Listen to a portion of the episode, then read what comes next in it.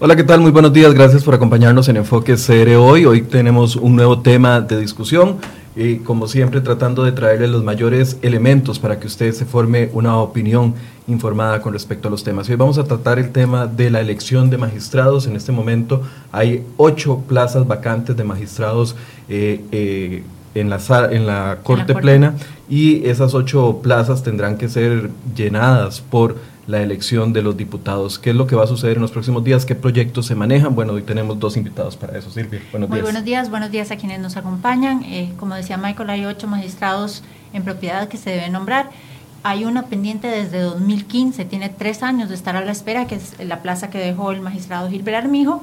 En la sala cuarta hace falta dos, en la sala tercera cuatro, si no nos equivocamos, y en la sala segunda dos. De esos de la sala tercera Recordemos que tres de ellos salieron eh, en medio del tema del, cemento chino, ¿verdad? Eh, don Carlos Chinchilla, expresidente de la Corte Suprema de Justicia, doña Doris Arias y don Celso Gamboa. De esa, de esa sala eh, solo está don Jesús Ramírez, quien estuvo suspendido y ya se reintegró. y ha sido muy cuestionado a lo largo de los años y pese a los cuestionamientos se ha mantenido aferrado a su puesto. Bueno, ¿cuánto tienen que estar los magistrados en la Corte Suprema? ¿Tienen que ser reelectos cada ocho años como está actualmente? ¿Se debe cambiar ese periodo? Bueno, para esa discusión nos acompaña don Rodolfo Peña, diputado del Partido Unidad Social Cristiana, y doña Nilsen Pérez, diputada del Partido Acción Ciudadana, para conversar y poner en contexto esta situación. Buenos días, doña Nilsen. Buenos días, muchas gracias. Un gusto estar acá. Don Rodolfo, buenos días, muchísimas gracias por invitarnos. Tal vez partamos de lo que sucedió ayer en la comisión. Ya ayer hubo una preselección de, lo, de los magistrados para sala tercera. Sala tercera. Okay. Explíquenos qué sucedió ayer en la comisión. Bueno, este, la comisión había este, acordado una metodología para todo el proceso de selección y dentro de esa metodología está, este, bueno, cumplir una serie de requisitos y si se cumplían esos requisitos, entonces entraba a un primer, pasaba a un primer filtro. Y eh, las personas que tuviesen una nota superior a 75, entonces seguían para la próxima etapa. Y lo que fue, lo que sucedió ayer fue eso, que ya aceptamos la lista de personas que estarían participando para sustituir a este, tres personas tanto a don Carlos Chinchilla, ex magistrado, al ex magistrado Celso Gamboa y a la magistrada Doris Arias. Entonces, en total tenemos que para eh, los primeros dos, para don Carlos y don Celso, participaron un total de este, 29 y 28 personas respectivamente, para doña Doris este, 35, y entonces se seleccionaron para pasar a la siguiente etapa a 16 personas este, en los primeros dos lugares por don Carlos y don Celso y a 19 personas para este, entrevistar. Entonces, lo que sigue ahora es la próxima etapa. Bueno, en este momento estamos en una etapa que a mí me gusta mucho, que es de publicar la lista de estas personas que pasaron este primer filtro. Eso le iba a preguntar, le iba a preguntar por los nombres de esas personas que pasaron ese primer filtro. Sí, bueno, todos estos nombres son públicos y este bueno, aquí tengo, es que no tengo, la, tengo aquí toda la lista de todas las personas que, este, participaron. y la nota que obtuvieron. Entonces podría decir que aquí están pasando por la nota Alfaro Vargas, Gerardo Rubén, también Arburola Valverde Alan, em, Burgos Mata Álvaro Antonio, eh, Camacho Morales Jorge Arturo, eh, De Santi Henderson Jorge Enrique, Espinosa, Espinosa Walter, también eh, para la, la, sustitución de Doña Doris, Estrada Venegas Ingrid, eh, también González Castro, José Arnoldo, este, y los nombres anteriores, excepto Doña Ingrid, participaron para los tres puestos. Hernández Ramírez Guillermo, eh, Jiménez Madrigal Gustavo Adolfo, también está acá en la lista. Quiroz Camacho Jenny, y seguimos con Roberto Gutiérrez José Jaime, eh, también Solano Castro Patricia, Solórzano Sánchez Rodolfo, eh, Vargas González Patricia, White Word Omar y Zúñiga Morales Sandra Eugenia. Todos esos nombres se van a publicar en el sitio web de la Asamblea Legislativa. Y en un periódico de circulación nacional. porque en esta etapa lo que queremos es que la ciudadanía si tiene alguna objeción, la haga llegar. Y eso es importante porque este, este es uno de los temas realmente relevantes y a los que consistentemente eh, dejamos de prestarles atención los ciudadanos, ¿verdad? No son temas muy mediáticos, no son temas que, que, llamen mucho la atención, pero son temas en los que realmente deberíamos de involucrarnos. Ya vimos lo que pasó con magistrados en, en casos anteriores, ya vimos lo que ha pasado con la elección de esos magistrados y realmente la ciudadanía debería de involucrarse en este proceso.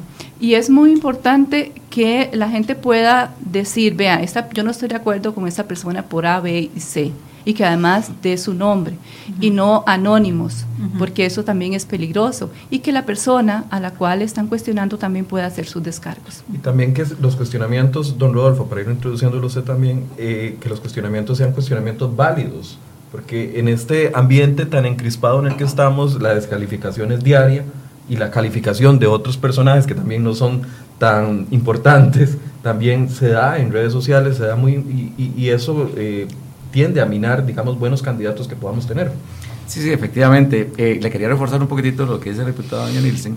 Eh, todos, todos esos candidatos que ella nombró, todos participaron en las tres plazas, los mismos. Uh -huh. A excepción de Ingrid Estrada y de Suyen Molina.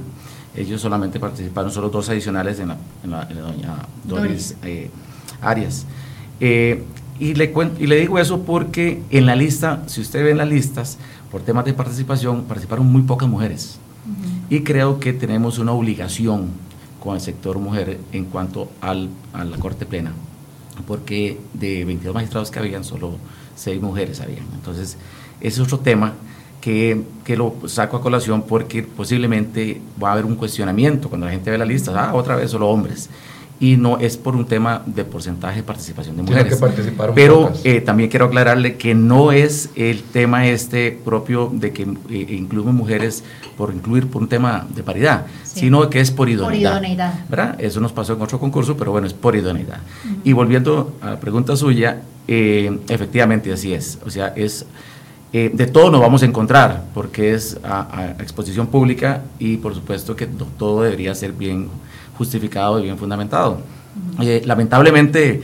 lamentablemente las recomendaciones y el filtro de la Comisión de Nombramiento no es vinculante en el plenario. Eso, eso, eso es muy lamentable sí. y lo voy a decir aquí, lo voy a sacar a colación, voy a aprovechar la oportunidad porque yo fui con otros compañeros los que firmamos el dictamen negativo de mayoría para no la, la no reelección de doña Julia Varela. Que ahora está siendo investigada. Que ahora está siendo investigada. Eso fue, ella salió elegida por un acuerdo entre el PAC y Liberación que decidieron votar diferente para que no contáramos con los 38 votos que requeríamos, eh, que es otra modificación que se debe hacer, ahora debe ser 38 votos para reelegir, no para no reelegir, uh -huh. porque es muy fácil, o sea, se hacen los cálculos, votamos así, no, no, no se contaron los votos y se reelige. Hoy está, hoy está eh, reelegida la señora magistrada, con otros cuestionamientos, que los anteriores sí tenían fundamentos, ¿verdad? Yo hablé con ellos, no, no, no, no, siguieron la línea nuestra, lamentablemente, y hoy seguimos vi viviendo que en lugar de fortalecer el Poder Judicial como base fundamental de nuestra democracia, por algo tenemos que preocuparnos, en realidad la reelección de esta señora eh, vino a enlodar un poco más, lamentablemente, lo maltrecho que está de todas formas el, la Corte Plena. Pero bueno, ese es el... Eh, nosotros hacemos el trabajo, y lo, lo manifesté ayer, un trabajo muy honesto, muy correcto, eh, muy profesional, muy eficiente. Cambiamos la metodología, no es perfecta, nada es perfecto. Eh, tratamos de hacerlo mejor. Pero una vez que llega al plenario, a veces lamentablemente no es eso lo que prevé. Eso, eso les quería plantear, porque uno ve el procedimiento que sigue la comisión y hay aspectos técnicos que se valoran. Ustedes hacen entrevistas, hacen un estudio, dan puntaje, eh, dan un puntaje concienzudo del tema. Sin embargo, esas recomendaciones que ustedes hacen de manera profesional y técnica no necesariamente son tomadas en cuenta por el plenario de, de, la, de la Asamblea. Y usted decía ahora algo, bueno, una negociación entre tal partido y tal partido y entonces no votaron y no votaron a favor y se reelige automáticamente a doña Julia Varela en medio de todos los cuestionamientos que ella tenía y de la recomendación de no reelegirla de la, de la comisión. Ahí hay un criterio político de, de peso que no debería de pesar, debería ser un criterio técnico. ¿Por qué? Porque ya hemos visto que magistrados, ex magistrados como José Manuel Arroyo, hablaron claramente de un cartel del lobby que se movía a favor de ciertos candidatos de, a magistrados que no necesariamente eran los, los más idóneos para ocupar esas plazas. Entre ellos, el lamentable caso de la, de la elección de don Celso Gamboa. ¿Cómo evitamos eso? No, no, así es, efectivamente, eh, eso del cartel del lobby es algo de lo que yo vengo hablando desde hace tiempo. De hecho, eh, de parte de nuestra fracción del Partido Unidad Social Cristiana, presentamos el expediente 20.893 hace un par de meses, donde vamos a tratar de hacer una modificación o unos cambios constitucionales en cuanto a este tema. Eh, ¿Cuáles cambios específicos, don Rodolfo? Bueno, eh, se pide el cambio del artículo 158 de la Constitución, que es bajar el periodo eh, de ocho años de nombramientos a cinco años con un, periodo, con un solo periodo de reelección. Para evitar que se perpetúen como don Jesús Ramírez. Bueno, efectivamente, porque de la perpetuidad del poder a veces no es conveniente y lo hemos visto. Bueno, eso es para evitar eso. Algunas personas dicen, bueno, es que perdemos la experiencia de la gente, sí, pero es que cuando hay experiencia positiva, pero cuando es negativa también la, mantenemos ahí dentro. Eso no es conveniente. Hay una corriente por ahí, otros que dicen, mire, mejor hacer un nombramiento por 12 años por única vez sin reelección. Eso por un lado. Por otro lado es eliminar eh, la, la, práctica de la reelección inmediata por vencimiento de plazo. Otra práctica que se ha hecho también, que fue la que vine a comentar ahorita. Que eso la facilita el hecho de no tener los 38 votos que requiere para que una persona no pueda seguir. De hecho, en el, en el inmediato, el caso más reciente fue el caso de don, eh, el presidente de la Corte Suprema, don Fernando Cruz, que en 2012 sí consigue los votos para la no reelección, cosa que no había sucedido en el pasado inmediato. Y además esos votos, perdón, se consiguen porque hubo de por medio una mano pesadísima, la de Óscar Arias Sánchez, que debemos de mencionarlo, que dijo no lo relijan. Entonces, se le, hubo ahí una mediación, se le cobró después, pero hubo una mano pesadísima ahí metida, una mano política, ensuciando un procedimiento que debería ser totalmente transparente. Mira, es que, bueno, yo, yo quería aportar esta este, eh, discusión y agradezco muchísimo eh, a mi compañero diputado que siempre lo menciona el tema de la participación de las mujeres, porque eh, a pesar de todos los esfuerzos que han habido, realmente la proporción entre hombres y mujeres candidatos eh, es muy, muy baja.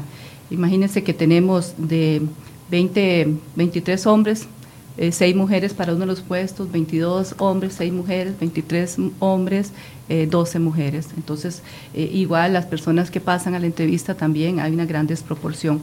Después también quería decir que eh, para mí es diferente llegar a acuerdos a las negociaciones, porque en el caso de doña Julia Varela salieron de la comisión dos informes de minoría, después un informe de minoría se convirtió en mayoría, pero se presentaron dos informes. Es decir, desde la comisión de nombramiento salieron dos informes. ¿Y por qué el PAC decide eh, eh, Entonces, desde, digamos, salen dos informes desde la comisión.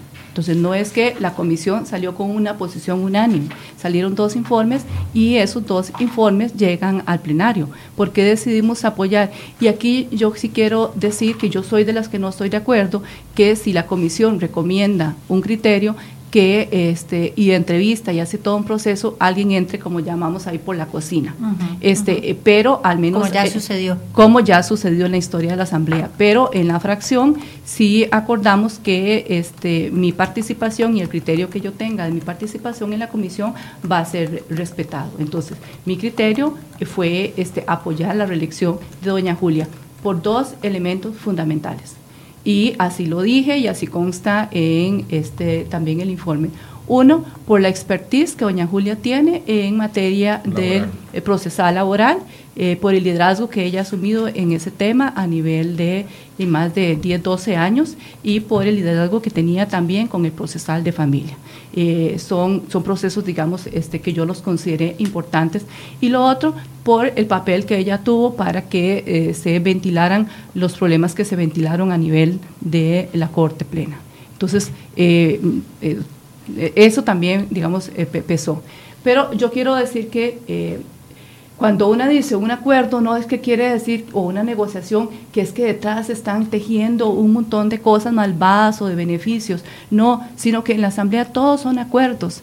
este, no quiere decir, por lo menos en lo personal, yo no trabajo acuerdos transaccionales. Ok, yo te apoyo en esto y usted me apoya en esto. Vos me pones a fulano de tal y yo te eh, apoyo para que quede el otro fulano y, tengamos representación yo estoy, en, la corte. Yo estoy participando, este, con, estoy como diputada y estoy involucrada en, en la política porque yo dije, yo quiero hacer las cosas de una forma diferente. Entonces, también eh, ahora, a, principio, nos tocó a nosotros legislar sobre eh, la modificación del 106 constitucional para incluir la, causal de violación a la probidad o falta a la probidad como causal para este despido eh, de, que se nos quiten las, credenciales a nosotros. Hay que trabajar las causales, hay que trabajar la ley.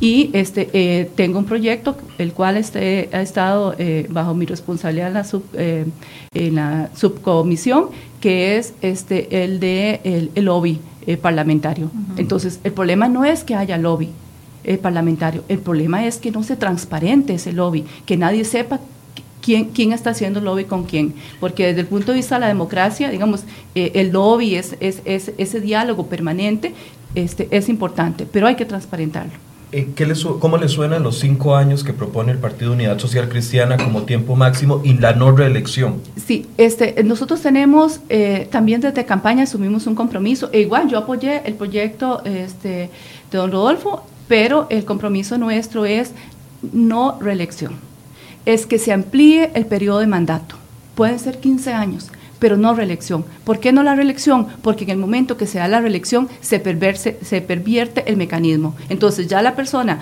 no trabaja desde su independencia y desde su trabajo de la jurisprudencia 100%, sino que comienza a hacer el cálculo político para la reelección. Entonces nuestra, posición, nuestra posición es no reelección y este, eh, sí pensar en el periodo para que sea un periodo 12, 15 años y que haya solo este, un periodo y que se aumente la edad en la que se eligen, no a 35, sino a 45 años. Ahora hablemos de otro, de otro gran debate que hay. ¿Debe continuar la elección de magistrados dentro de eh, la Asamblea Legislativa? ¿Sí o no? ¿Y por qué? Tal vez don Rodolfo primero. Bueno, eh, es un tema que yo también me lo cuestiono y, si, y le voy a ser sincero, no lo tengo así como muy claro mientras no se hagan las modificaciones que se tengan que hacer dentro de la Asamblea Legislativa, a veces no es conveniente, o bueno, no es conveniente que se mantenga ahí. Lo que pasa es que eh, yo, le quiero, yo le quiero terminar, voy a aprovechar para, pues, me decía usted cuáles cambios del proyecto de ley nuestro. También, mire, el artículo 160, queremos modificarlo, que es eh, de que nadie puede ser magistrado cuando tenga algún grado de consanguinidad, tercer grado de consanguinidad con algún miembro del Poder Ejecutivo, Legislativo y Judicial.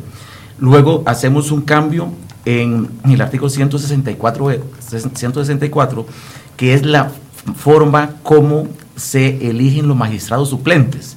Queremos eliminar de que las listas vengan desde las salas, escogidos por los magistrados, sino que sean por un concurso público, igual que se hace con los magistrados suplentes, pero en este caso para los magistrados propietarios, porque también es una práctica complicada porque los magistrados suplentes van con un grado alto de agradecimiento con el magistrado que los nombró para que fuera magistrado suplente. Entonces a veces no hay... Va padrinado. Va padrinado y a veces no, hay, no, son los criterios muy... Por eso se dice que los magistrados suplentes votan de acuerdo al magistrado propietario que lo, que lleva hasta ese punto. Y por supuesto que también eh, habíamos presentado el, el, cambio del artículo 165, que es eh, la norma que cuando se va a sancionar a algún magistrado por parte de la Corte Plena, que la votación sea pública y, abierta y por mayoría simple, ¿verdad? Para que nos, dice, nos dice doña Nancy Hoyos que si no será el nombrar a una persona por 15 años como una especie de reelección impuesta. Bueno, 15 años es un periodo muy, muy largo, ¿verdad? Sí. Este, yo lo que creo es que al aumentar, digamos, nosotros son, son varios filtros. Primero, aumentar la edad a 45 años. Estamos hablando de 45 para arriba, ya es una persona que después de 15 años estaría pensionándose. Eh, no tendría que estar mm, haciendo los cálculos en función de la reelección. Eh, no sería, ¿verdad? Sería una modificación constitucional total, absolutamente transparente, no sería una reelección.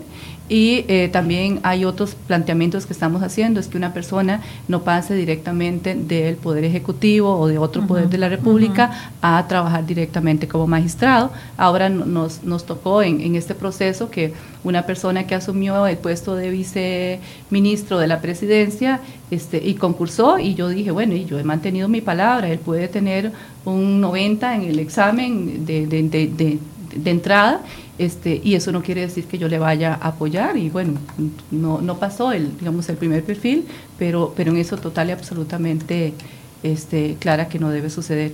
Y sobre...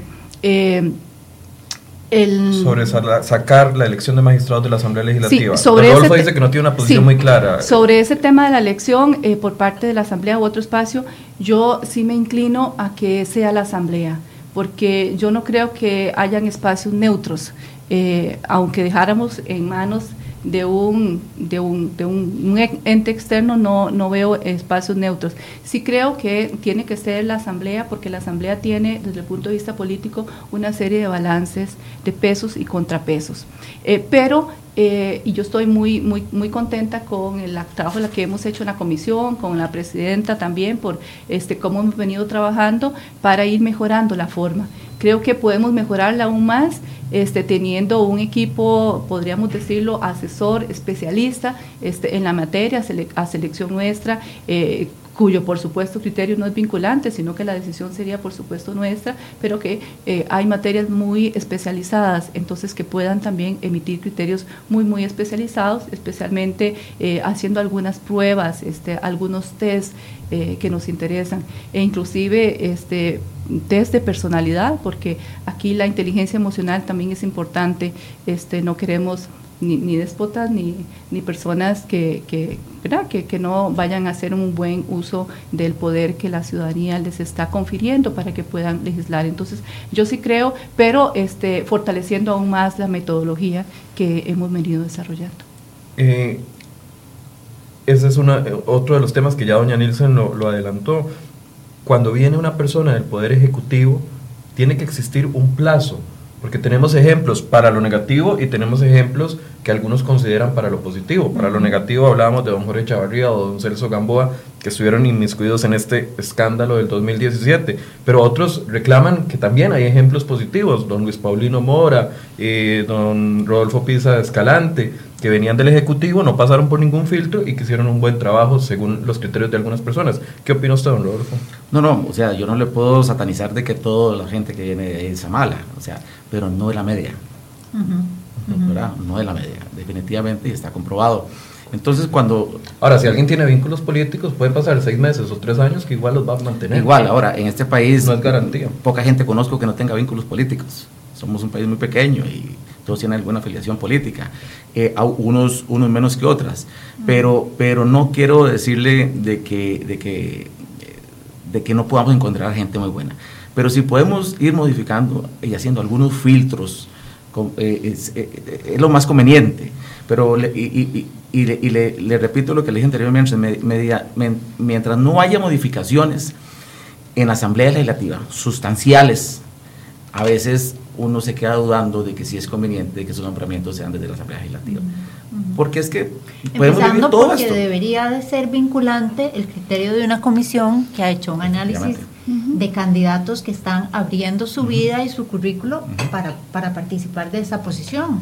Sí, mire, hace unos días eh, presenté una, una, una, moción para que entráramos a ver los expedientes de las modificaciones constitucionales respecto a la elección de magistrados. Ya, ya, ya dimos la primera lectura, bueno, ya, vimos, ya dimos un paso.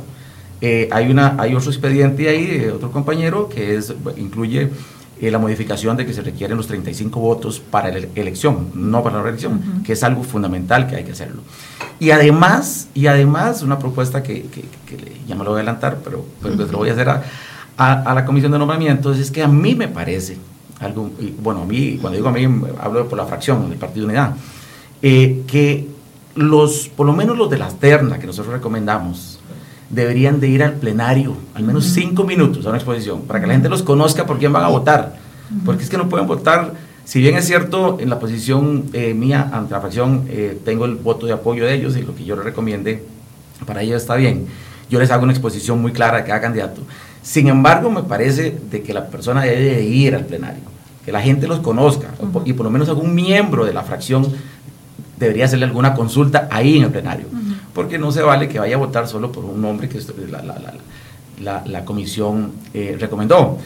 pero sí creo que la recomendación que hace la comisión de nombramientos debe ser vinculante, porque es, somos los que conocemos. Hay una etapa que todavía tiene un porcentaje muy alto, me parece a mí, que es de criterio del legislador en el procedimiento de la elección de magistrados, que es la entrevista, ¿verdad? Eh, en mi caso, en mi caso, yo trato de hacer el mejor esfuerzo, sin embargo, mi profesión son los números y yo vengo de la empresa privada, yo no soy abogado, entonces tengo que reunirme con abogados para hacer las consultas, para poder hacer los cuestionarios eh, atinentes, ¿verdad? Que no sea... Usted fue a Miami, ¿a qué, ¿a qué tienda fue? Cuénteme, ¿qué piensa el avión?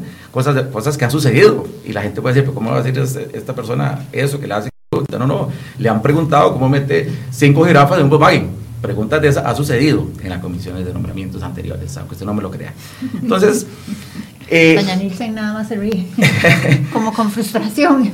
entonces, eh, se debe, se debe de, de, hacer una preparación nosotros legisladores. Y algo que sí estoy muy de acuerdo con la diputada Nielsen es que tenemos que hacer una valoración de las habilidades blandas y las habilidades duras de los candidatos y para eso requerimos de un apoyo profesional en psicología, me imagino, eh, que es algo que en algún momento vamos a tener que poner en la comisión para que nos asesore eh, porque es, es muy valioso eso, esa, esa parte es muy claro, pero eso será valioso en el tanto esas conclusiones de la comisión sean vinculantes, porque mientras tanto serán recursos eh, que ustedes utilizarán de manera muy seria, que ustedes utilizarán de manera muy profesional pero que quedarán plasmados en un reporte que mucha gente agarrará y tirará a la basura. Yo creo que ahí también depende mucho del respaldo que tenga la persona que está en la comisión por parte de su fracción este, y la legitimidad que tenga esa persona. Claro, pero no podemos, dejar, no podemos dejar una decisión tan seria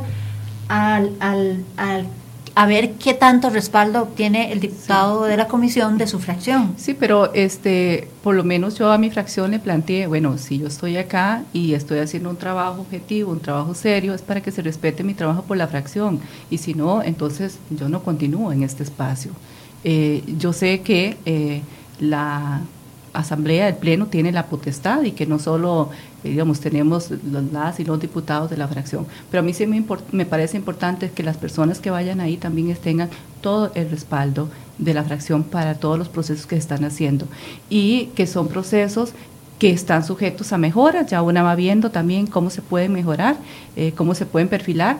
Eh, tampoco es que la comisión saque siempre un informe unánime, eh, tenemos en el plenario una terna precisamente para la sala tercera, bueno, un informe de, mayoría, un informe de minoría y un panel independiente que también hace una propuesta. Entonces tenemos eh, mucha información sobre la cual podría tomarse este, alguna decisión. Con respecto a cuando el constituyente toma la decisión de eh, escoger o de decidir de que 38 votos son los necesarios para quitar a una persona, lo hizo pensando de que esa era una garantía suficiente para la independencia de los, de los magistrados. Sin embargo, hemos visto que no es una garantía. De hecho, ahorita tenemos un caso muy específico. Si va a la sala constitucional eh, el tema fiscal, muy probablemente hay dos o tres magistrados que están por vencerse los periodos en los próximos dos, tres años, que les pasará por la mente, si voto de A forma, me voy a ganar enemigos allá, si voto de B, ¿cuántos enemigos me gano? No que esto, no estoy poniendo en duda la independencia de ellos, pero sí será un, factor a considerar. Entonces aquí eh, el periodo de, de la reelección o no reelección es un periodo importante, porque puede bajar la calidad de la, del juzgamiento que haga un, juez superior eh, de un tema importante. Es correcto, por eso yo le planteaba que al menos este, la, la, posición que nosotros tenemos, porque así la planteamos desde campaña política, es eh, ampliar el periodo y que no haya reelección, porque la persona está tranquila sabiendo, tengo un periodo de 15 años, hago mi trabajo, lo hago bien y este, no, no, por supuesto que no es un cheque en blanco, porque también, eh, aunque es complejo, también se puede destituir si hay un, trabajo este, mal hecho y por supuesto que tienen también que este, rendir cuentas. Pero es, es, es importante... Eh, Eliminar esa, esa opción, por así decirse. Don Rolf. Bueno, eh, cuando se legisló, me parece a mí, que fue hace muchísimos años, fue por un tema que habían dos partidos, era mayoría, hoy, hoy es plenario multipartidario. Entonces, eh, en esos momentos, la dinámica era totalmente diferente y se ponían de acuerdo para hacer lo que doña Silvia hizo en su momento.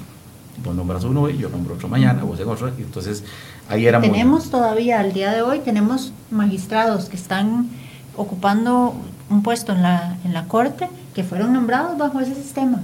Así es, efectivamente. Hoy hay siete fracciones, eh, ya eso no funciona, eso no funciona, hay que cambiarlo. Eh, por eso es que también le decía que en, este, en esto que ya está caminando, para alegría de todos, los que creemos que las cosas se hagan bien y, marcar, dejar por lo menos en esta gestión legislativa algo positivo, es este proyecto ya está caminando de los magistrados y, se va a proponer el cambio, el cambio constitucional respecto al número de votos para la reelección. Eh, porque es que, para lo que le decía anteriormente, hoy es muy fácil, con dos, que dos fracciones que se pongan de acuerdo, decir, ya no están los votos y es la reelección automática. Eh, y eso no debería ser, eso no debería ser porque eh, si queremos limpiar esto, ordenar esto, darle credibilidad al país otra vez, porque es triste todo lo que se escucha y se habla de la, de la Corte Plena, eh, estos tenemos que modificarlo. Y, el planteamiento de, mi fracción es este, creo que tiene el, aval de la mayor parte de, fracciones, y hoy, casualmente, eh, insistiré, ya pasó el tema este, un poquito, el plan fiscal que nos demandó mucho tiempo, hoy insistiré en, en este tema. Y además de eso eh, eh, voy a insistir sobre, sobre otro tema que usted tuvo mis compañeros aquí, que fue el de las pensiones, el, expediente 20.927. Ese es un tema, de hecho, que, que varios de los seguidores de la página han estado comentando. Bueno, los magistrados salen con esas pensiones millonarias de lujo. ¿Cómo ponerle límite a eso? Es, es un poco ese tema que usted va a tocar en este momento. Sí, sí, sí, eh, y ese es, ese es el, el, el, tema del que voy a hablar hoy en plenario, el, tema de las pensiones de lujo. Ahora el, 18 hay una vista a la que voy a participar aquí no sea la cuarta, por lo menos de, oyente, eh, y, es, y es importante porque eh, es odioso. lamentablemente voy a tener que retomar el tema de doña Julia Varela uno de los temas de doña Julia, que las que nosotros no estábamos de acuerdo, es que ella participó en el 2008 y en el 2010 para el incremento vergonzoso y desmedido de un 92% de su salario base. De un salario de 2.300.000 pesos de, colones de, un magistrado, hoy andan en 8 y 9, 7 y 8 millones de colones. Entonces, y además de eso, cuando hace, hacemos la entrevista, ella defiende su pensión de lujo. Penoso fue para mí escucharla decir de que una disminución a su pensión le cambiaba su nivel de vida. Entonces inmediatamente yo le pregunté cómo harán para vivir la gente de la zona sur de Guanacaste, que es mi provincia, que reciben 78 mil colones. O sea, si todos somos las mismas categorías de ciudadanos en este país. Eh, pero bueno, eh, esa supongo que ese es el sentimiento de todos ellos. ¿Y cuál es la problemática sobre el tema que usted decía de los que legislan? Eh, que por ejemplo ahora los de la sala constitucional son los que van a legislar algo que les va a afectar propiamente a ellos con, esas, con esos proyectos de las pensiones que tienen ahí de las legislaturas anteriores. Bueno, igualmente, eh, igualmente sobre el tema de las modificaciones constitucionales, de la forma de elegir magistrados, de, ahora que tienen que resolver lo del plan fiscal, eh, es cierto. O sea, algunos pienso que estarán pensando qué irá a suceder si voto de esta manera o de esta otra manera. Pero bueno, nosotros consideramos de todavía no queremos perder la fe de que hay gente muy correcta, muy honesta dentro de la sala constitucional y esperamos que tomen la mejor decisión independientemente de lo que ellos puedan sentir de su beneficio, de su propio. beneficio propio. ¿Sería conveniente establecer plazos a la Asamblea Legislativa para la elección de un magistrado? Por ejemplo, sabemos de que ya están listos para votarse eh, los magistrados eh, que sustituyen a Gilbert Armijo, a, a don Ernesto Ginesta, a doña Eva Camacho, a doña Zarela Villanueva. Eh, eso no, no tan claro, pero sería es factible establecer un plazo para que no pase la sala, eh, la, la, Corte Plena, como está sucediendo ahorita, que está con ocho magistrados suplentes. Yo creo que hay plazos, nada más que no estoy, por lo menos para las eh, reelecciones sí hay plazos este, porque si no quedarían en reelecciones automáticas. No sé si para casos nuevos, ahí no, no preciso, no sé si don Rodolfo, hay este, tiempos establecidos.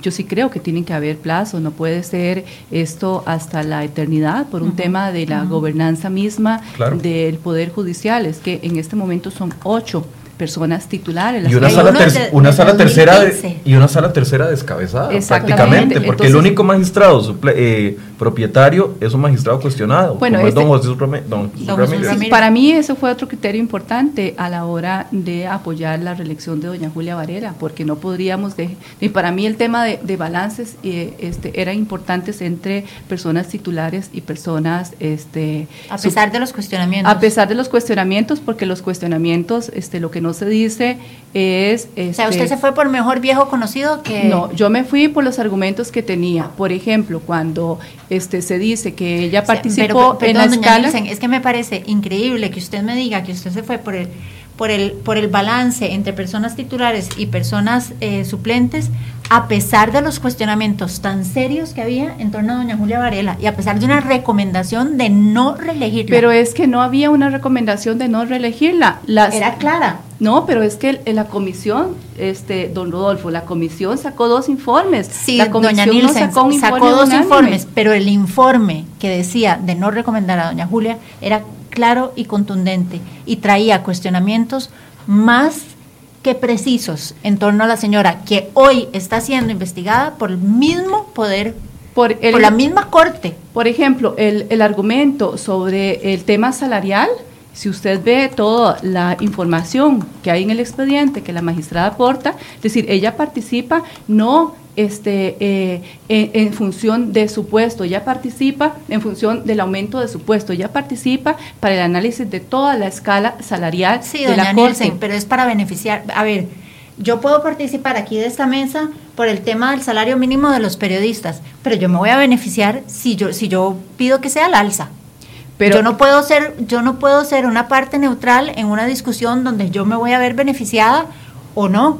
Bueno, entonces la Corte Plena nunca podría tomar ninguna decisión sobre el salario, eh, ni de los más eh, básicos porque podrían influir en ellos. No, si usted no tiene un enganche. Ni tampoco de los más altos Como se los le criticó a don Walter Muñoz por participar en el tema del enganche Entonces, a la Corte Plena, y esa podría ser otra otro planteamiento que se haga, la Corte Plena no podría tomar ninguna decisión vinculada con salarios, este, porque eh, les va a afectar a ellos de una u otra este, manera porque para mí el descargo que se hace es muy bien, es, es muy bueno, es decir, sos, integrante de un colegio, de un órgano colegiado que tiene que tomar decisiones, no solo sobre estos este, 22 personas, sino que tenés que, sobre toda la clase gerencial, sobre toda la clase gerencial, inclusive se utilizaron el percentil este, inferior, no el percentil superior que se está recomendando. Claro, pero sobre un la base inferior que va a, y sobre la base, beneficiar al percentil Y sobre la base de estudios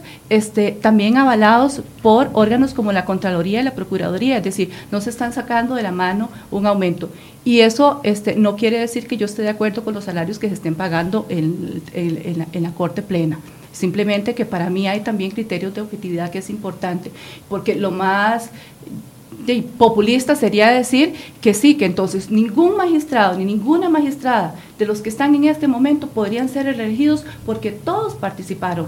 Todos participaron en, esa decisión. Entonces, bueno, por, eso está tan deslegitimada la Corte y por eso está la imagen de la Corte por los suelos. Pero entonces, y por eso ha habido tantos cuestionamientos, sí, pero entonces, y lo que esa función. Es, quitémosles una serie de funciones que lo que hacen es generar cuestionamientos. Sí, quitémosle esa función, que sea otro órgano, la Contraloría, la Procuraduría. ¿Dónde está la propuesta para eso? Bueno, la vamos a hacer entonces, don, lo podemos hacer en forma conjunta para analizar y quitarle esa, esa responsabilidad. En otros estados eh, no existe ni siquiera la Corte Plena, lo que existe es un Consejo Judicial, ah, como existe aquí el Consejo Superior para la parte administrativa, existe un Consejo Judicial que no solo está integrado por eh, magistrados, sino también por otros entes que ayudan a guiar y no concentra tanto poder en los magistrados. ¿Creen ustedes que la Corte Plena concentra mucho poder, esos 22 magistrados? Bueno, las propuestas que nosotros tenemos también, este, y así lo hice en un control político, deberían de realmente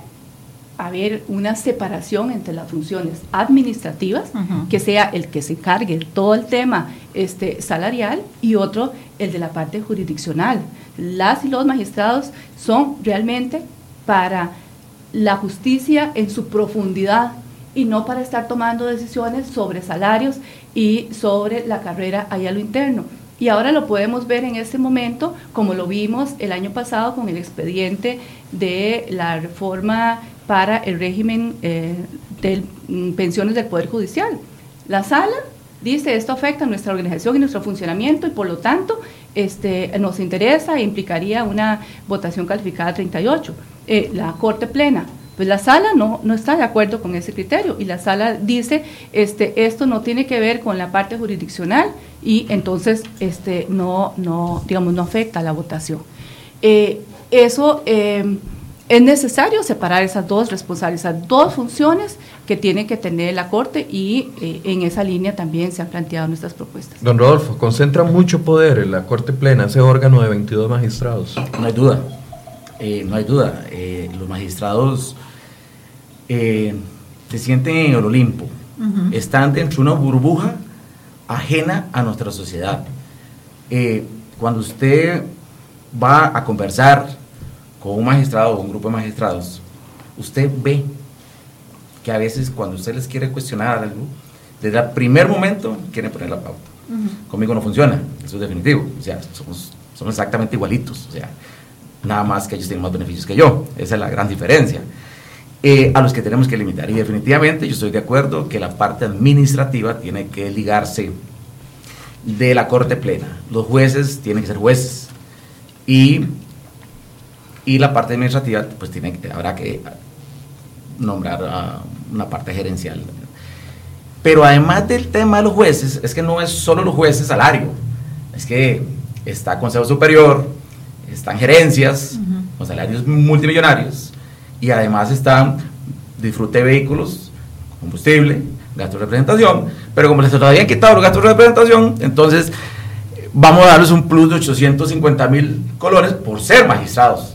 O sea, Usted, Eso es insólito cuando eso prácticamente que duplica el salario mínimo de una persona. Claro. No, no, no, no. Y, además de que ellos dicen, es que los salarios comparados con jueces europeos, nosotros estamos muy debajo. Estamos hablando de economías totalmente diferentes. Estamos hablando de economías totalmente diferentes, pero bueno, se la creyeron. Y entonces se compararon eh, los salarios los, los europeos, tal vez un poquito más, ¿verdad? Pero de, se la creyeron muy bien. Hoy casualmente, en la comisión eh, donde que integra mi compañero Pedro Muñoz y Pablo Heriberto Barca. Eh, hoy está la, la audiencia eh, don Fernando Cruz y también en la, en la, en la, perdón, en la Hacendarios. Y en la comisión en la económicos va a estar la audiencia de don Álvaro Ramos y don Paulino Mora, también el tema de pensiones, que, que ahí vamos a estar, porque ese es el tema de actualidad. Si la gente cree de que esto se propuso y duerme el sueño los justos, como normalmente se hace para hacer noticias cinco minutos, dentro de nuestra fracción del Partido Unidad, esto camina. Esto va, ya pasó el plan fiscal, eh, y ya vamos con esos temas porque van de la mano, es que todo va de la mano. O sea, nosotros, perdón, nosotros no podemos eh, venir a trabajar por la ley de fortalecimiento de las finanzas públicas si no vamos de la mano con temas de eh, reducción del gasto con el tema de las pensiones, que eso es un tema que le molesta muchísimo a la, población y tienen toda la razón. Y, además de eso, eh, ver por dónde, por dónde viene la cosa. Por ejemplo, Nielsen dijo ahorita, bueno, ¿será que no vamos a nombrar a todo el resto magistrados porque, porque eh, aprobaron el, aumento salarial y, porque pues algunos cuestionamientos? Pues si no hay que nombrarlo, no hay que nombrarlo. Si hay que limpiar esto, hay que limpiarlo hay que limpiarlo de alguna manera. Pero construir los 38 votos para quitar a una persona es muy complicado. Esa es la parte, pero nosotros primero vamos en línea, o sea, vamos a tratar de hacer estas modificaciones. Eh, desgraciadamente se requieren de dos legislaturas para poder hacer estos cambios constitucionales, pero por lo menos para los que vienen tengan la, potestad eh, de poder hacer una elección diferente. Por algo hay que empezar, o sea, tenemos que iniciar por aquí. Y, hay anuencia en las fracciones de hacer, de hacer estos cambios y que tiene poder, se lo acaba de decir, son omnipotentes ellos. O sea, ellos son incuestionables, no existe posibilidad. Tienen todo el poder que ustedes se lo imaginan. Ahí en la sociedad y dentro del aparato institucional hay miedo. La gente no denuncia, que le da miedo por ese, por ese, ese lobby. Yo le voy a decir a usted cosas Ahí en esta lista hay dos personas de magistrados suplentes de sala segunda que son los que hicieron, que son jueces pensionados que hicieron suplencia de magistratura y que fueron nombradas por 29 días porque si lo nombraban por 30 días tenían que renunciar a su pensión. Correcto. Entonces, les daban un lapso de dos, tres días para volverlos a nombrar y así por muchísimos tiempos. Eso es corrupción. Totalmente. Bueno, hay que ver, esto le dijeron Fernando Cruz, don Fernando, a usted le corresponde hacer esa investigación. Bueno, ellos están postulando magistrados. Pueden ser muy buenos, pueden ser muy buenos, pero ¿eso qué? Lo obviamos. No se puede obviar. Eso no se puede obviar. Ahora, el argumento de que buenos salarios son eh, una garantía de que un funcionario, y especialmente en- dentro de los jueces de la República o los jueces superiores, de una garantía de que no van a cometer actos de corrupción, cada vez es más débil. O sea, la misma eh, Fiscal general, fiscal sí. general aquí sentada dijo, no acepto de que el argumento de que el tema de, de un salario alto garantiza o no el tema de corrupción. Eso sí, eso está inválido. ¿Qué, qué opinan ustedes con respecto a eso? Yo, yo, estoy, perdón, yo estoy totalmente de acuerdo. Y usted ha visto que los actos de corrupción que hemos tenido en nuestra sociedad casualmente son en los niveles más altos de la sociedad y en funcionarios públicos, porque son los que tienen el poder. ¿Verdad? Los, los, los, los, los misceláneos posiblemente casi no hacen esas cosas, porque no tienen ningún poder. Los que tienen el poder de decisión, y normalmente dentro de una sociedad tan mercantil como la nuestra, a veces la lucha de estatus lo lleva a esas cosas. Y normalmente eso se da en las clases más altas. Y es definitivo, yo estoy clarísimo que los buenos salarios no son sinónimo de transparencia y honestidad. Doña. Nilsen. No, yo por supuesto. Este, yo sí creo que deberían de haber buenos salarios eh, para personas que están en estos poderes, pero jamás justificaría que el que no se tenga un buen salario es índice de corrupción. No, para mí tiene que haber un conjunto de principios de las personas, así como una persona puede ganar 300 mil colones o puede ganarse un millón o puede ganarse 4, mil eh, 4 millones, tiene una responsabilidad, este, un conjunto de principios por los cuales este, y honrar su trabajo y hacer las cosas bien. Y para mí, más bien, entre más es la responsabilidad, más es el deber de hacer las cosas bien y, si, eh, y de honrar también ese salario público que se le está pagando.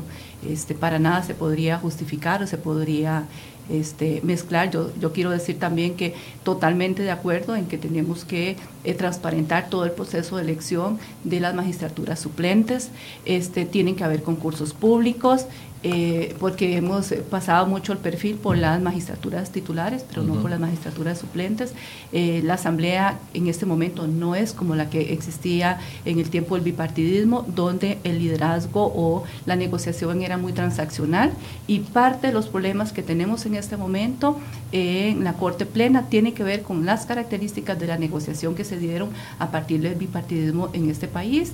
Eh, hay estudios actuales que te evidencian cómo se tomaron las decisiones, qué actores participaron y los vínculos que se hacen con unas personas y con otras. Sin embargo, yo soy de las que creo en un Estado eh, social de derecho y soy de las que creo firmemente en nuestra institucionalidad democrática y también, este, eh, por supuesto, en la división de poderes, pero que esa institucionalidad democrática también hay que este, blindarla y hay que protegerla. Por ejemplo, el efecto que tiene en este momento en las pensiones de altos magistrados eh, a partir de la ley que se aprobó de tocar el régimen de pensiones del Poder Judicial hizo que este, don Carlos Chinchilla no gozara de una pensión superior a 8 millones, sino que 4 millones pasaditos. en la legislatura y, es- sí, y estamos hablando de que 4 millones y resto es una muy buena pensión, pero se le bajó casi a un 50%. Entonces, que ya en materia de pensiones estamos también avanzando, hay que seguir trabajando, pero que ya estamos este, también avanzando. ¿Qué queda con los... eh, yo le preguntaba por los que ya están listos a votarse, que ya están en plenario. Usted me decía que hay que construir el acuerdo político para esos eh, puestos. Eh, ¿Qué quiere decir usted con ese acuerdo político, esa construcción de, de los informes que ya están votados y para suplantar a esas Bueno, personas? yo participo en las reuniones de jefes y subjefas de fracción y la señora presidenta ya ha planteado en unas tres o cuatro ocasiones este, a las diferentes fracciones la importancia de que veamos esos expedientes en el plenario. Entonces, cuando yo digo un acuerdo político, me refiero a que lleguemos en ese espacio al acuerdo de sí, veamos este, veamos, analicemos, sometamos a votación, veámoslo en el orden del día, eh, definir los términos, bueno, vamos a ver este, eh, eh, si se acordó que eh, los este, magistrados suplentes iban a, porque hay dos expedientes que se tienen que concluir, iban a, a verse en primero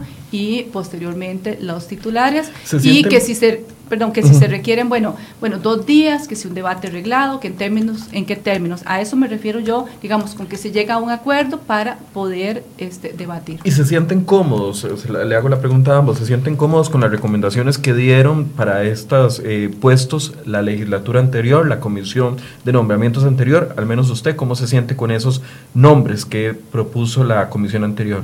Bueno, hay algunos nombres que están respaldados por informes unánimes afirmativos y en esa comisión estuvo este, de parte nuestra doña Emilia Molina y don Otón Solís y entonces para mí es importante el criterio que ellos tienen. En otros casos ellos no comparten esos informes de mayoría y este, esos eh, informes y ellos hacen sus propios informes este, de minoría y entonces son los informes que estaríamos este, acogiendo. Entonces, en otros casos eh, que ya eh, hay inclusive un tercer criterio porque hay un panel de justicia eh, que hizo un informe alternativo, entonces también nos está arrojando otro elemento. Entonces yo lo que digo es, hay un informe de mayoría o un informe unánime o un informe de mayoría, y si no acogemos informe de mayoría, informe de minoría, y si no hay otros criterios, y dentro de ese digamos, panorama, hay gente muy buena. Lo que yo no estoy de acuerdo es que gente que no participó en el proceso, absolutamente para nada, entonces la vayan a sacar de... De la manga, como sucedió con don Luis Fernando Salazar, que ni siquiera participó en el concurso y, terminó siendo electo. Don Rodolfo, ¿cómo se sienten ustedes con los nombres que ya eligieron las otras, la otra legislatura, la legislatura anterior? Eh, bueno, pues quisiéramos entrar a votación eh, de una vez. Eh, hoy es, ese es un tema de hoy casualmente hoy, hoy estamos presentando una moción respecto a eso y entremos a votación. Sin embargo, eh, si se pudieran retrotraer la comisión, sería lo más conveniente desde nuestra posición del Partido Unidad Social. ¿Esto no sería trazar más el proceso de elección y, mantener a más gente eh, eh, en la Corte plena como propietario, no lo siendo? Mire, si es para mejorar por tema de idoneidad, yo no le veo problema es decir, ¿usted considera que los candidatos eh, que recomienda la comisión de nombramientos anterior no son los más idóneos? Pues no, no estoy a 100% claro eso, ¿verdad? No estoy claro en eso, pero, pero, pero yo creo que los podríamos valorar más, ver eh, algunas otras posibilidades. Si la mayoría dice, esta es la votación, pues valoraré, vamos a valorar cómo votamos nosotros. Eh, pero sí es un tema que hay, que hay que darle de una vez, o sea, hay que entrarle de una vez. Eh, pero si se pudieran retrotraer, pues eh, yo cuando digo retrotraer es porque yo le tengo una gran credibilidad a mis compañeros de comisión que hay en este momento. A la actual comisión. A la actual comisión. Y, y, de verdad lo digo y lo he manifestado en varios medios, y ayer lo dije y lo, y lo reitero muchas veces, esta comisión sin temor alguno, yo le digo, es una comisión que está trabajando transparente, de manera honesta, lo más profesional posible y todos estamos haciendo lo mejor posible. Eh, y eso se lo digo con, todo, con toda sinceridad y con toda transparencia. Eh, no le podría decir de las anteriores porque de, yo no estaba ahí, pero, pero sí me gustaría... Que pase el filtro de la nueva comisión. Pasar el filtro de la nueva comisión, pero si hay que votar, ya veremos cómo votaremos nosotros. Eh, pero sí, siempre téngalo por seguro que de nuestra parte, lo que estamos tratando de buscar es un tema de idoneidad, de, mejorar la institucionalidad de este país, aunque demore un poquito más los nombramientos, porque a veces correr no, no se llega a lo mejor. Bien, les agradecemos mucho tanto a doña Nilsen Pérez del Partido de Acción Ciudadana como a don Rodolfo Peña del Partido de Unidad Social Cristiana. Este tema es importante y es importante que nos involucremos como ciudadanía, que pongamos atención a esos nombres que van a salir publicados y incluso si está la posibilidad de que se comuniquen con la, con la comisión y presenten algún tipo de objeción si tienen contra alguno de estos nombres o, el apoyo, con fundamentos claros, obviamente.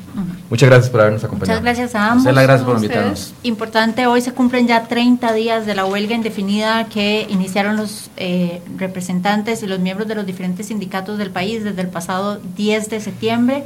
A la fecha eh, se calcula que el, el Ministerio de Educación Pública es la planilla del Ministerio de Educación Pública es la que más participación ha tenido dentro del movimiento de huelga, que se oponía a la aprobación del proyecto de ley de fortalecimiento de las finanzas públicas, el cual fue aprobado ya en primer debate durante el viernes anterior. Ahora ese proyecto de ley deberá pasar a la sala constitucional para consulta. Se calcula que a la fecha más de 80 mil estudiantes se han quedado sin el servicio de comedor y por día de huelga se pierden cerca de 200 millones de colones en pago de alimentación que no reciben los estudiantes. Este servicio se brinda en la actualidad en 4.570 centros educativos y tiene una inversión diaria de 450 millones de colones por día. A la fecha hay más de 114 mil citas médicas suspendidas, 3.600 operaciones canceladas y una crisis en los servicios de lavandería y hasta una reunión sindical que se dio en el área de quirófanos del Hospital San Juan de Dios y que provocó un atraso en la atención a los pacientes con cáncer. Ayer eh, lunes la caja informaba que iba a tomar medidas para poder dar atención a los pacientes que se quedaron sin cita en un plazo de aproximadamente cuatro meses y dando prioridad a aquellos pacientes que necesitan una atención más crítica más delicada, eso sí, sin afectar a quienes ya tienen la cita o las cirugías programadas. Para lograr esto, la Caja aseguró que procederán a dar un servicio en jornadas extraordinarias y que se apoyarán en centros especializados. Y, sigue sin definirse la situación jurídica de la huelga en el Ministerio de Educación, un tema que definitivamente estamos detrás, Silvia. Correcto, porque además eh, recordemos que los estudiantes de bachillerato deberán hacer sus pruebas a partir del 30 de este mes y han perdido cuatro semanas de lecciones. Es importante que eh, si usted es de esos estudiantes o es padre de alguno de esos estudiantes, revise. Ayer en eh, Hoy publicamos una nota sobre los diferentes, las diferentes ayudas audiovisuales con las que cuenta el MEP para que los estudiantes puedan hacer prácticas a través de videos y de diferentes tutoriales que están disponibles en Internet de manera gratuita. Hay ya 18 declaratorias sobre el estado de la huelga, solo han sido declaradas, dos de ellas han sido declaradas legales nada más, la del Instituto de Alcoholismo y Farmacodependencia y la del Instituto de Acueductos y Alcantarillados.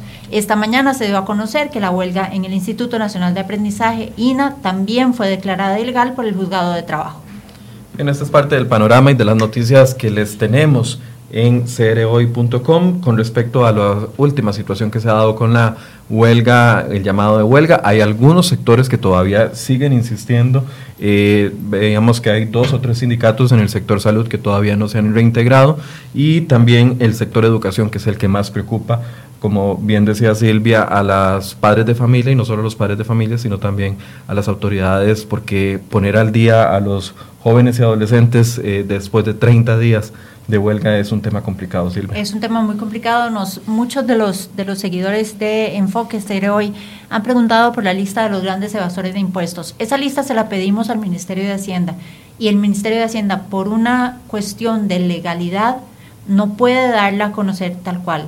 Eh, el ministerio da a conocer la lista de los grandes contribuyentes, no puede revelar los nombres de los grandes evasores hasta tanto no haya eh, una, una cuestión legal, un juicio o una cuestión legal de por medio que una modificación a la ley o una modificación a la ley que permita darlos a conocer en este momento. Otro de los puntos importantes con respecto al plan fiscal y la, el proceso que lleva en este momento el proyecto de fortalecimiento de las finanzas públicas es que eh, ya está en consulta, fue enviada la consulta el viernes anterior al, a la Corte Plena para que la Corte Plena se pronuncie sobre el tema de eh, si invade o no eh, lo que son o toca la escala salarial de los funcionarios del Poder Judicial, que esa podría ser uno de los eh, puntos que tendría que corregirse y eventualmente se enviaría a la sala constitucional. Al día de hoy, a las 8 de la mañana, aún no había llegado la consulta de constitucionalidad a la sala cuarta, que es donde se espera el filtro mayor, Silvia. Correcto. Les agradecemos mucho. Les recordamos que este o cualquier otro programa de Enfoque Hoy usted lo puede consultar en nuestro sitio web, cereoy.com, a través de nuestro Facebook, ahí queda archivado, o puede buscarlo en Spotify como Enfoque Hoy. Muchas gracias por su compañía y muy buenos días.